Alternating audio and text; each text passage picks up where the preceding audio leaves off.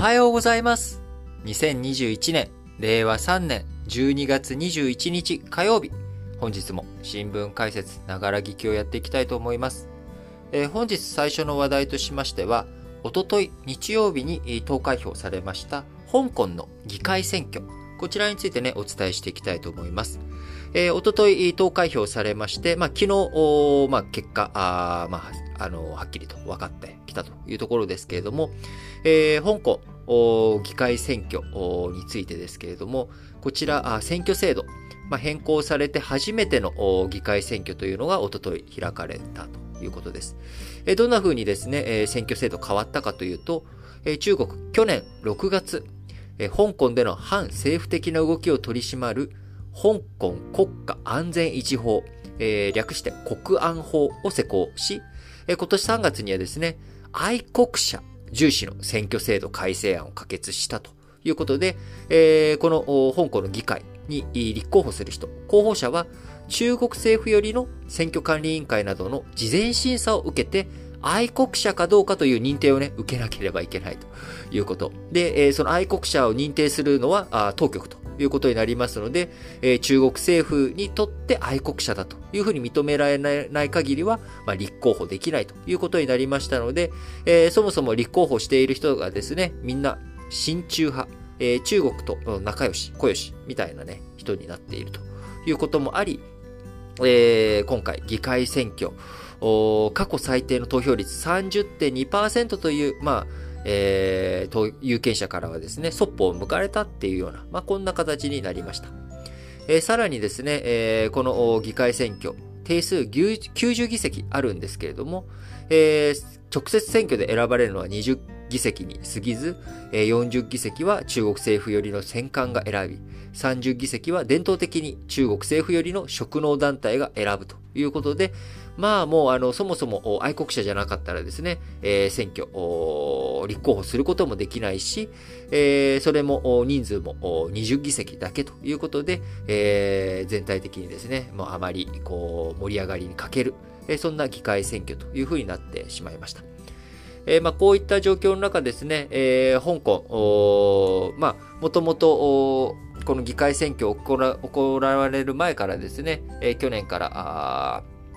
こう民主派より、えー、こう中国と距離をとって香港として、独自の民主主義、これをね、きっちり守っていこうというような運動、こちらに対する弾圧、えー、報道機関に対する弾圧とかあ、あるいはそういった活動家を摘発するというようなことがね、えー、非常に多く起き、えーまあ、そういったこともあり、え、民主派の人たちの立候補、こういったものはそもそもできないというような状況にあって、え、結果としてはまあ議会、完全にまあ民主主義が、えー、機能していないというようなね、まあ、こんな状況になってしまっています。えー、香港、あのー、まあ、政治制度としてね、そういう風になって、えー、今あしてしまっており、えー、各国、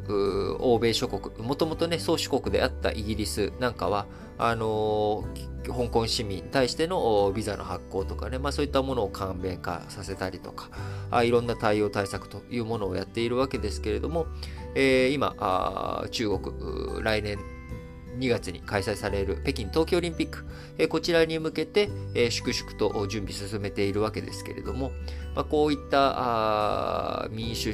派の動きというものをですね、中国が弾圧していく、えー、そういったものが香港でも加速化していく、えー、ゆくゆくはね、この香港の情勢というものが台湾にも波及していかねない、えー、そういったものを防ぐためにも台湾としては民主主義の防波堤としてね、え、第最前線で戦っているんだというようなことを、あのオードリー・タン、えー、さんが、この前の民主主義サミットを、アメリカがね、主催した民主主義サミットの中で主張したりとかしていく中、あ改めて、えー、香港の情勢についてですね、我々日本からも、えー、熱い視線を向けるべきなんだろうなというふうに強く思います。え他にもウイグル、チベット、様々なところで、えー、中国政府による現地に対する弾圧、えー、圧迫がね、増してきているというふうに言われておりますが、えー、今年2021年が終わって、来年2022年、えー、どんな風に中国動いていくのかというとですね、やっぱり一つ大きなポイントとなってくるのは経済情勢。えー、こちらが間違いなく大きくあると思います。えー、今回、2020年の4月とか6月以来だったかな、えー、中国、こう、利下げ。金利をね、下げるという方策方策を打ちました。えー、その利下げの原因となった要因としてはですね、やっぱり今経済、景気がね、えー、中国よろしくないというところが非常に強くあります。そういった状況の中、あ中国として、えやっぱり景気を上げていく、経済をどういうふうに運営していくのか、こちらがね、今、あの中国ボトルネックになってきているというところだと思います。えー、2021年12月、最優遇貸出金利、こちらがですね、えー、今まで3.80%だったもの、こちらをね、えー、3.85%から0.05%下げて3.8%というような動きになっています。2020年4月以来ですね。1年8ヶ月ぶりに利下げというような状況になっております。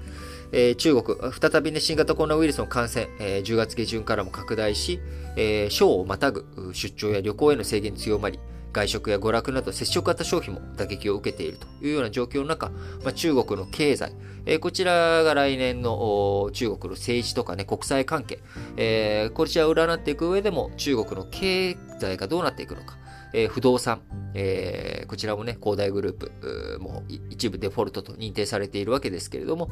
あのー、こういったところに対してどういう動きをしていくのか。やっぱね、経済が満たされないと政治が不安定になっていく。えこちらのね、動きっていうのは別に中国民主主義じゃなくてもですね、一党独裁という体制であっても、やっぱり民衆は自分たちを食わせてくれる。自分たちを豊かにしてくれる政府だから認める。えー、それがね、えー、失われていく。その前提が崩れていくっていうことになると、来年共産党大会を控えている中国としてはですね、あの、国際イベントとしては冬季、えー、北京オリンピックがあり、えー、そして国内イベントとしては共産党大会を控えているというようなね、まあ、こういった情勢の中、あ果たして、えー、中国経済をきちんとハンドリングすることができるのかどうか。あこれがね、えー、中国今後見ていく上での最大のポイントになってくるんだろうなと思っています。